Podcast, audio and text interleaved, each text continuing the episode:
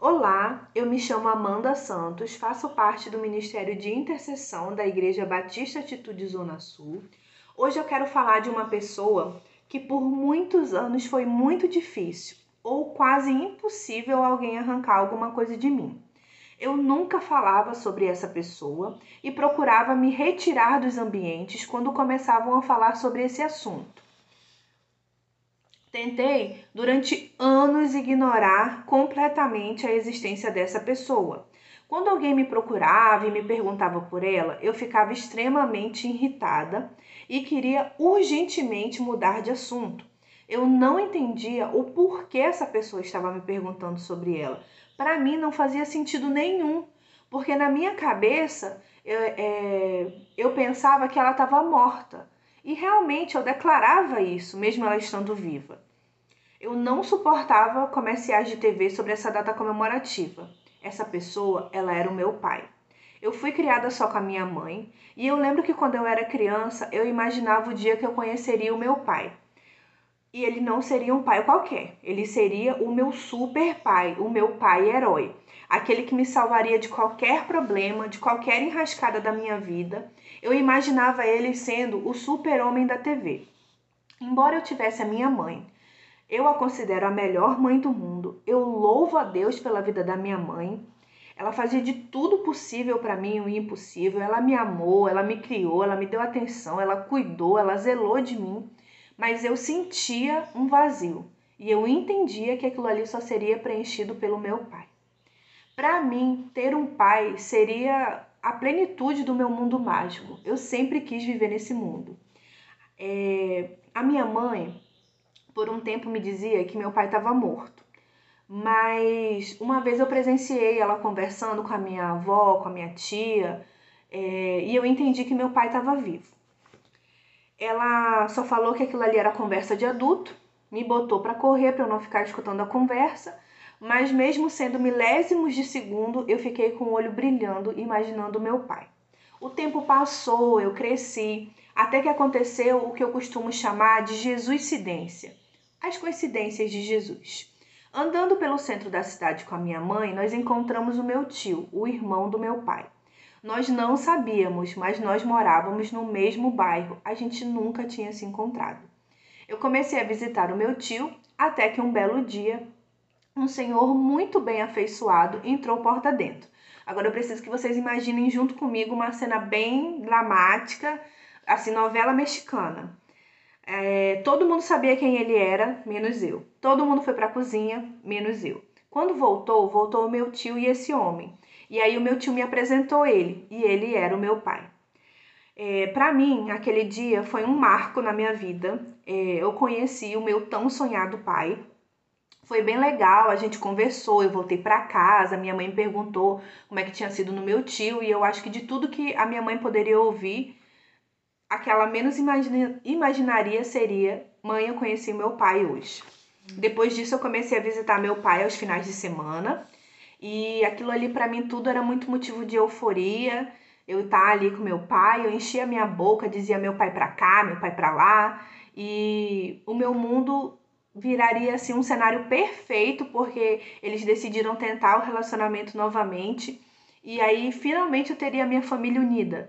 Eu não seria mais aquela garota que tinha apenas um sobrenome, que não tinha pai, que foi criada de mãe solteira, que no dia dos pais não tinha um para levar para a escola.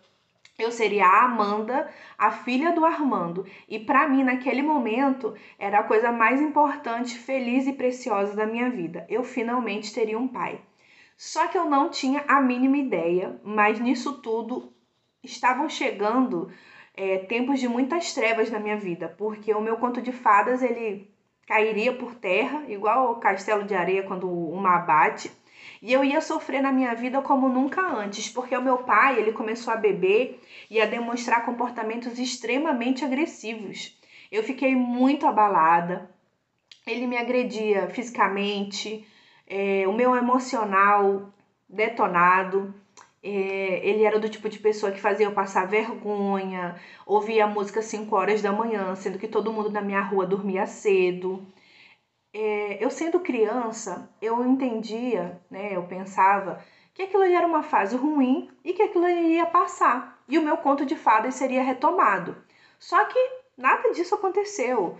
É, cada tempo mais que eu convivia com ele, as situações eram muito difíceis, sabe? Foi um tempo muito, muito doloroso para mim. É, eu lembro que eu gostava de ir para a igreja, ele já não deixava mais eu ir. Quando ele deixava eu ir, eu não podia ficar até o final. E eu ficava muito triste com tudo isso. É... Ele costumava dizer que depois das 18 horas, isso não era horário para a filha dele estar tá na rua. Ele falava mal da igreja, ele falava mal do pastor, e eu ficava muito calada, muito introspectiva e guardava tudo aquilo ali para mim. Eu entendia que mesmo ele falando essas coisas, ele era o meu pai.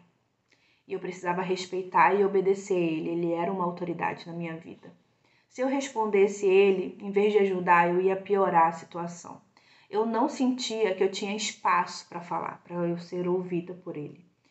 É, eu lembro que eu me sentia bem, eu me sentia feliz, eu me sentia alegre, às vezes que eu ia para a igreja, só que agora eu não tinha mais isso e aquilo ali tinha sido tirado de mim, eu ficava muito triste com isso. Eu lembro de às vezes voltar para casa sorrindo, mas só Deus sabe como é que eu estava por dentro. Eu lembro que quando eu chegava na esquina da minha rua, parecia que a tristeza estava ali me esperando. E teve uma vez que eu cheguei atrasada em casa, um minuto. Foi uma das piores vezes que eu fiquei de castigos. Eu chorava muito, eu me debulhava em lágrimas. E ele só falava que não queria ouvir nenhum pio e que era para eu aprender, que era para eu respeitar ele, que era para eu obedecer, que é ele que mandava. Foi muito ruim, doeu muito em todos os sentidos. É, eu apanhava todos os dias, várias vezes ao dia. Eu dava graças a Deus quando eu apanhava uma vez só ao dia. E ele era muito agressivo, muito grosseiro, muito mal, muito amargo.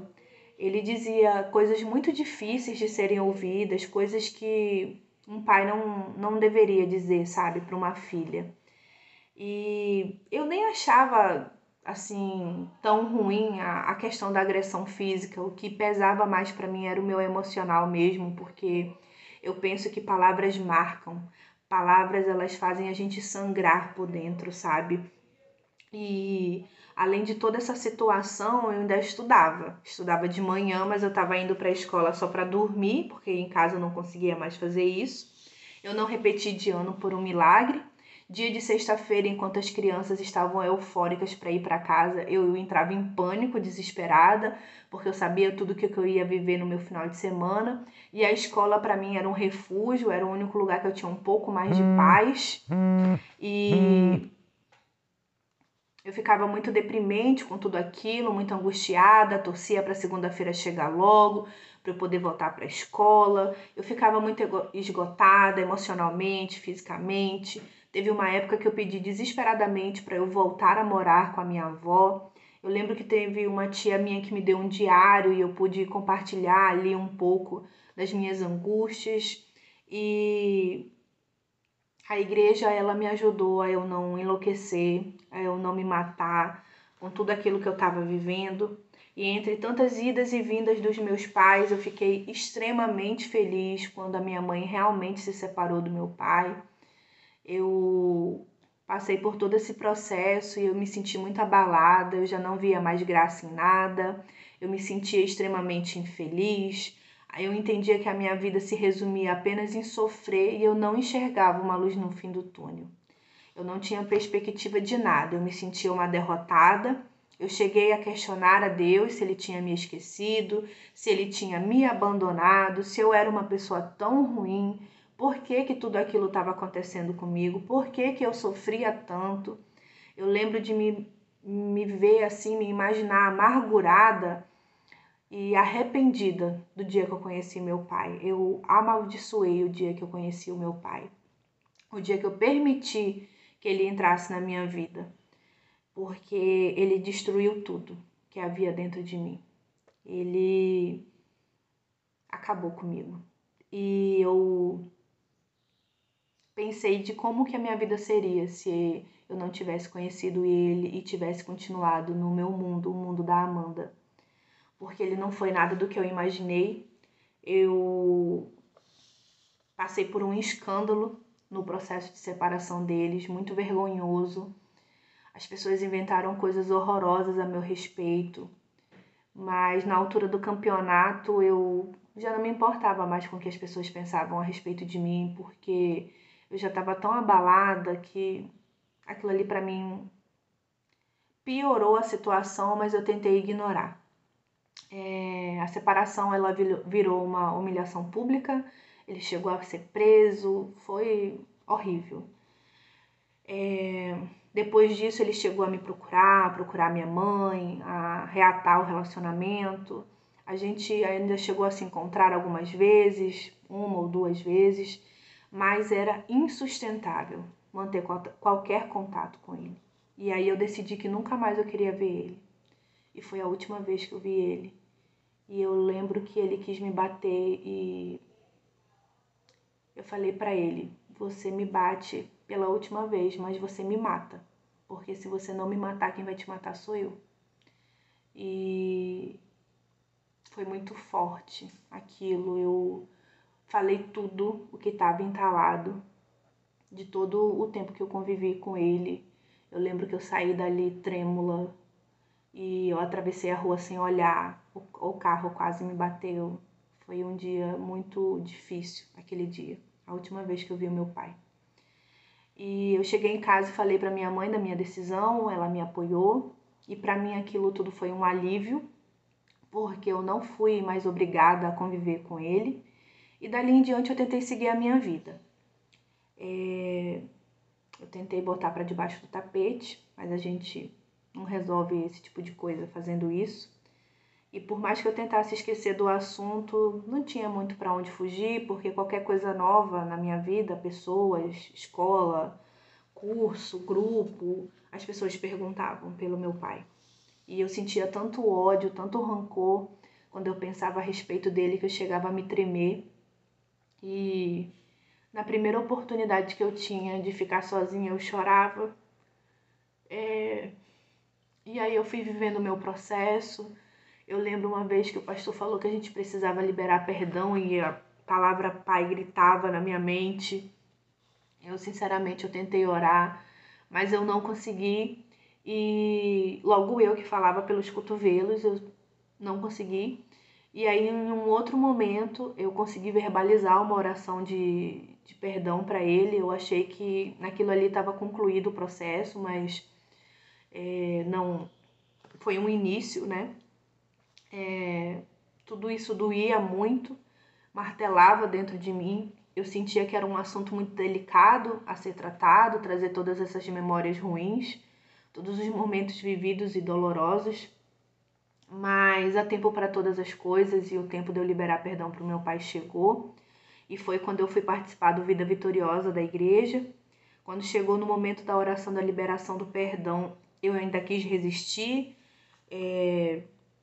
Afinal, eu já tinha orado, né? E já havia liberado perdão para ele, mas travou, né, se uma batalha dentro de mim, vai, não vai, aí eu pensei assim, não tem ninguém aqui que me conheça, então não custa nada eu tentar. Eu lembro que eu me ajoelhei eu comecei a chorar. A, pastor, a pastora ficou ensinando como deveria orar e eu orava e eu chorava. Eu nunca chorei tanto na minha vida. Eu senti que teve um momento muito calmo, muito tranquilo, muito sereno, eu senti Deus ali comigo e ele colocou a mão dele sobre a minha cabeça e ele me chamou de filha. E ele me convidou para eu liberar perdão para o meu pai. E conforme eu chorava, eu sentia que aquilo ali de ruim estava saindo e eu deixei todos os pensamentos, as memórias, as dores, os sofrimentos ali no altar. E quando eu tomei essa decisão de compartilhar o meu fardo com Jesus, ele ficou leve quando a oração acabou, eu senti como se eu tivesse deixado uma tonelada no altar. Eu me senti bem, eu me senti em paz, eu me senti livre de tudo aquilo. Aquele final de semana foi um divisor de águas na minha vida. Eu entrei uma amando e saí outra. Foi uma experiência incrível. Eu senti Deus falando pessoalmente comigo, sendo tocada e sarada por Ele. É, finalmente, com a ajuda de Jesus, eu consegui perdoar de uma vez por todas o meu pai. Tudo aquilo havia se dissipado. Eu estava em paz comigo mesma. E naquela mesma semana, um fato inédito aconteceu. Eu senti vontade de falar do meu pai para as pessoas. Eu saí contando para as pessoas mais próximas sobre o meu pai. Eu contei para o meu marido coisas que eu nunca havia contado, eu nunca tinha entrado em detalhes sobre a minha história. Ele só sabia que eu não gostava do meu pai. Eu senti que a partir daquele momento eu era uma pessoa curada e eu finalmente conseguia falar do meu pai. Tanto que eu estou aqui hoje compartilhando isso com vocês. Eu liber... Depois que eu liberei perdão para o meu pai, eu senti a necessidade de procurar ele, de tentar reatar o relacionamento. Passaram-se muitas coisas pela minha mente. Eu imaginava que ele poderia me receber, mas nada mudaria, que ele não aceitaria eu entrar em contato. E mesmo assim, mesmo com medo, eu fui e procurei. Eu tive é, o retorno de um tio meu que me relatou que meu pai havia falecido há oito anos atrás. E quando eu recebi essa notícia, ela caiu como uma bomba para mim, porque eu fiquei pensando muito no fato de que eu odiei muito o meu pai por anos, um ódio mortal, e ele não estava nem aqui para ser odiado. E eu tinha carregado tanto tempo o ódio dentro de mim, e aquilo tudo não tinha valido a pena, só tinha feito mal para mim não era o que Jesus tinha para minha vida. E eu entendo que eu vivi o meu processo, eu vivi, né? eu passei por ele, de todas as coisas ruins que aconteceram comigo. Eu pensava que ninguém me amava, eu pensava que eu não tinha valor, eu pensava que a minha vida iria se resumir a isso. E isso tudo foi uma grande mentira de Satanás. Ele ficava botando essas coisas na minha cabeça e depois eu entendi que Jesus era a solução para tudo isso. É... E eu fiquei pensando sobre o fato de o que fazer com as mentiras. E eu cheguei à conclusão que a gente precisa chamar Jesus para combater tudo isso. É... Eu entendo que Jesus ele nunca vai sussurrar nos nossos ouvidos coisas ruins. Até mesmo quando ele quer nos exortar, ele faz com graça, ele faz com amor. E eu sei que eu nunca me senti amada pelo meu pai terreno. E o diabo, ele fez de tudo para que eu não sentisse esse amor e, pelo contrário, que eu sentisse muita rejeição pelo meu pai terreno. E isso afetou muito o meu relacionamento com Deus por muito tempo. Mas eu entendo que toda a falta de amor que eu senti pelo meu pai terreno isso nunca vai representar o amor que Deus tem por mim. Ninguém no mundo inteiro vai me amar mais do que Ele. Tem muito mais, absurdamente mais do amor de Deus para minha vida e nada, absolutamente nada vai mudar isso. Eu penso naquele versículo: maior é o que está em nós do que aquele que está no mundo. Deus, ele me aceita, ele cuida de mim, ele me ama eu sou uma filha amada de Deus e eu quero trazer a situação do pior castigo que eu relatei no começo. E foi uma situação muito difícil para mim, mas Jesus ministrou no meu coração que Jesus estava lá comigo. Todas as vezes que eu apanhei do meu pai, Jesus estava comigo. Todas as vezes que meu pai me ofendeu, Jesus estava lá comigo. Jesus, ele nunca me abandonou. Ele sempre esteve comigo. E se ele trouxe à sua mente alguém que você precisa liberar perdão, ora, fala com Deus. Ele é o teu pai, ele quer te ouvir. E mesmo que você não consiga verbalizar, como aconteceu comigo, comece a escrever Começa a viver o teu processo. Pede ajuda. Você não precisa passar por isso sozinho. É... Se permita viver esse processo com Jesus. Ele quer te sarar, assim como ele me sarou. Ele quer te tirar dessa vida de rejeição, assim como ele me tirou. Ele pode.